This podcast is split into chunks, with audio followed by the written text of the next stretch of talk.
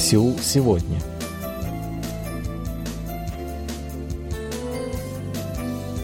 Здравствуйте, уважаемые радиослушатели! В эфире очередной выпуск передачи «Сеул сегодня», в которой мы знакомим вас с жизнью корейцев и событиями, происходящими в Корее. У микрофона Чан, за режиссерским пультом Настя.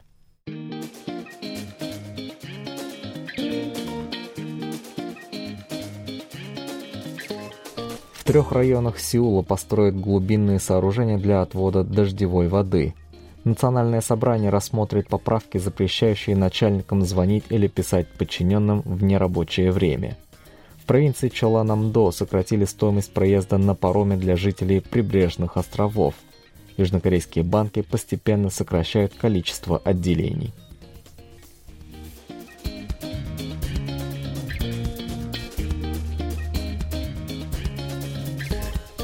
Вторая неделя августа была отмечена проливными дождями. В результате жителям Сеула, центральных и восточных регионов причинен значительный ущерб. В частности, были затоплены улицы города Инчона, столичного округа Каннамгу, а также девятая линия сеульского метро. Уже на следующий день после окончания дождей власти приступили к ликвидации последствий стихии. На совещании с участием президента страны Юн Согёля и ряда министров был обсужден план действий для недопущения подобных ситуаций в будущем. В качестве одной из мер было предложено строительство глубинных сооружений для отвода дождевой воды. Речь идет о специальных водостоках, которые будут расположены на глубине 40-50 метров под землей. Во время проливных дождей они будут накапливать воду, а затем сбрасывать ее в реки. Мэр Сеула О Хун сообщил о необходимости таких сооружений в шести районах города. В первую очередь строительство водостоков начнется в трех из них. Это территория вблизи станции метро Каннам, площади Кванхамун и реки Торимчон, которая берет начало у подножья горы Кванаксан в округе Кванаку и впадает в реку Анянчон. Длина первого водостока протяженностью от станции Каннам до реки Ханган составит 3 километра 100 метров. Аналогичный водосток соединит район Хёджадон в округе Чонногу с рекой Чонгечон. Наконец, третий будет проходить от станции Синдебан до района Йойдодон в округе Йондонпогу. Ожидается, что система водоотвода будет без труда справляться с большим количеством осадков, даже если их интенсивность превысит 100 км в час. Власти города придают важность скорейшему завершению строительства водостоков, поэтому работы планируется завершить до конца 2027 года.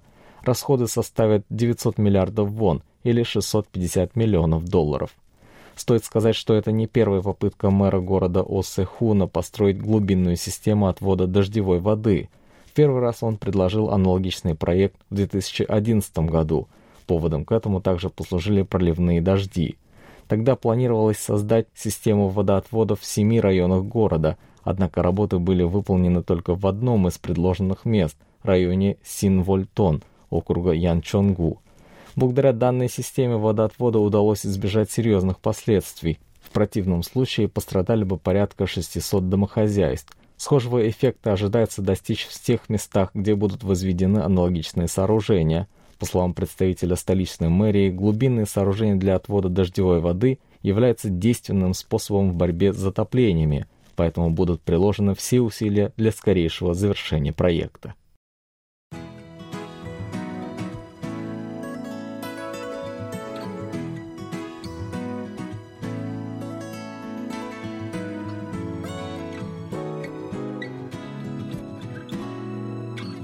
Нынешнее молодое поколение считает важным соблюдение баланса между работой и личной жизнью.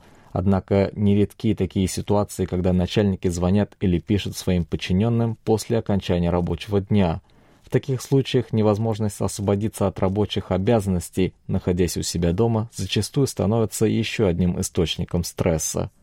Пока что нет закона, запрещающего звонить или писать сотрудникам в вечернее время по рабочим вопросам – по данному вопросу депутат Национального собрания от оппозиционной демократической партии Тобуро Но Ун Ре разработал соответствующий проект и представил его на рассмотрение. Его суть сводится к принятию поправок к трудовому законодательству, запрещающих вне рабочего времени давать указания по работе с использованием средств связи, в том числе популярного в стране мессенджера Какао Ток. Поводом стало учащение случаев, когда работодатели используют смартфоны и другие гаджеты для связи с подчиненными после 6 часов вечера. В особенности это стало заметно после начала пандемии коронавируса на фоне увеличения числа сотрудников, работающих на дому.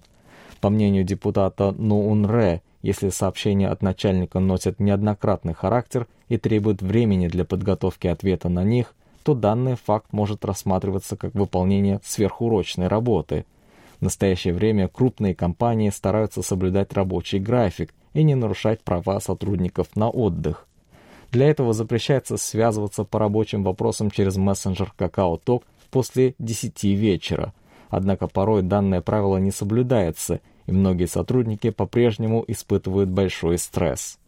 Депутат Но Унре приводит в пример трудовое законодательство других стран, а именно Франции, Италии, Словакии, Филиппин и Португалии. Оно закрепляет за сотрудниками право оставаться недоступными для начальства в нерабочее время, позволяя полностью сосредоточиться на своей личной жизни. Подобный законопроект был представлен на рассмотрение Национального собрания 20-го созыва – Однако тогда депутаты не поддержали поправки к Трудовому кодексу, посчитав их чрезмерными.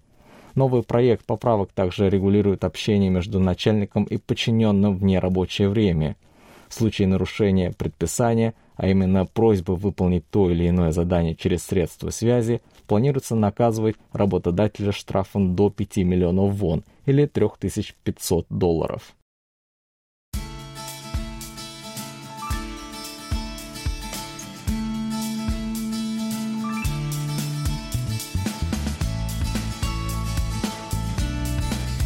Провинции Чоланамдо снижена оплата проезда на паромах, соединяющих материковую часть страны с прибрежными островами. Она теперь составляет всего 1000 вон или 70 центов. В этом году на поддержку проекта выделено 3 миллиарда вон или 2 миллиона 200 тысяч долларов. Ожидается, что это позволит жителям островов сэкономить средства. Дело в том, что им часто приходится покидать места проживания для покупки товаров первой необходимости, посещая медицинских или развлекательных учреждений. Особенно тяжело приходится пожилым жителям островов, которые часто ездят в больницы. Стоимость проезда на пароме на длинных маршрутах достигала 5000 вон. Сейчас ситуация кардинальным образом поменялась. Единый тариф за проезд даже на отдаленные территории позволил местным властям устранить неудобства, вызванные разницей стоимости билета в зависимости от расстояния. Жители провинции положительно оценивают поддержку государства. Новой цене за проезд в особенности обрадовались жители островов Кагодо и Комундо, которые довольно далеко расположены от материковой части страны. По состоянию на конец августа услугами паромов успели воспользоваться 1 миллион 300 тысяч человек. Это примерно 80% пассажиропотока в период до начала пандемии коронавируса – во втором полугодии ожидается увеличение числа пассажиров. 2022-2023 годы объявлены периодом посещения провинции Чола-Намдо. В этой связи приняты меры, способствующие привлечению в регион туристов из других регионов страны. С марта на четырех маршрутах, включая маршрут от города Мокпо до острова Кагодо, предоставляется 50% скидка за проезд. На август текущего года – число пассажиров на данных участках превысило 57 тысяч человек. Местные власти намерены продолжать консультации с центральным правительством в целях расширения государственной поддержки паромного сообщения для жителей островов. Кроме того, будет проводиться работа по активизации внутреннего туризма в провинции, в том числе за счет предоставления скидки на паромный проезд.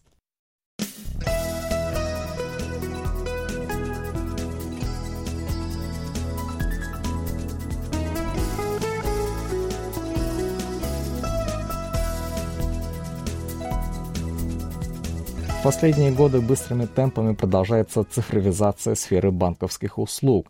Начали появляться инновационные банковские отделения, в которых клиент может самостоятельно получить необходимую ему услугу. Это происходит за счет внедрения интеллектуальных банковских терминалов и сокращения числа сотрудников в отделениях. С одной стороны, это очень удобно, особенно если человек умеет обращаться с техникой – в то же время граждане пожилого возраста или с ограниченными физическими возможностями могут испытывать при этом некоторые неудобства.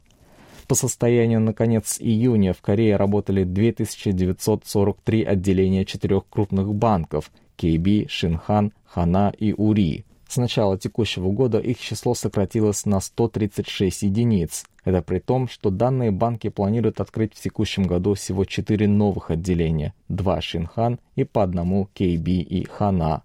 Банк Ури не имеет таких планов на текущий год. Кроме того, банки постепенно сокращают штат своих сотрудников. В конце июня число работников четырех упомянутых банков составило 55 883 человека. За год их количество уменьшилось на 1390 человек. Закрытие отделений банков происходит неравномерно. Например, в столичном округе Каннамгу сосредоточено немалое количество отделений – Однако то же самое нельзя сказать о провинциальных регионах страны, где порой бывает не просто найти хоть какой-то банк. Ситуацию усугубляет тот факт, что в этих местах проживает относительно большая доля пожилых граждан и других незащищенных категорий населения. Между тем в стране увеличивается доля цифровых пунктов оказания банковских услуг. Шинхан в сентябре прошлого года первым в стране открыл два таких пункта, оснастив их интеллектуальными банковскими терминалами – один был создан в городе Аняне провинции Кёнгидо, второй в одном из отделений банка в городе Тегу. При помощи интеллектуальных банковских терминалов клиент может получить консультацию, связавшись по видеосвязи с работником банка, а также открыть счет или получить карту. Однако было зафиксировано немало обращений граждан в связи с невозможностью получить услугу по причине незнания правил использования умными терминалами. В основном это были люди старшего поколения, которым приходилось идти в привычные для них отделения. В целом же южнокорейцы стараются по возможности пользоваться услугами банка через компьютер или смартфон. Доля пользователей интернет-банкинга или мобильного банкинга в прошлом году составила 80% от общего количества их клиентов. Тем не менее, по мнению экспертов, закрытие отделений банка должно проводиться после консультации с местными жителями, как это делается, к примеру, в США или Великобритании.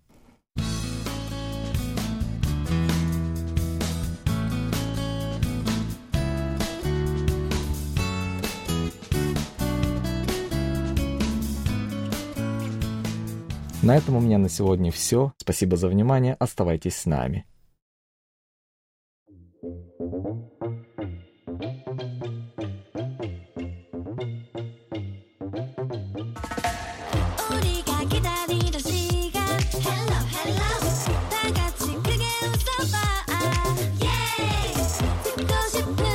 No, you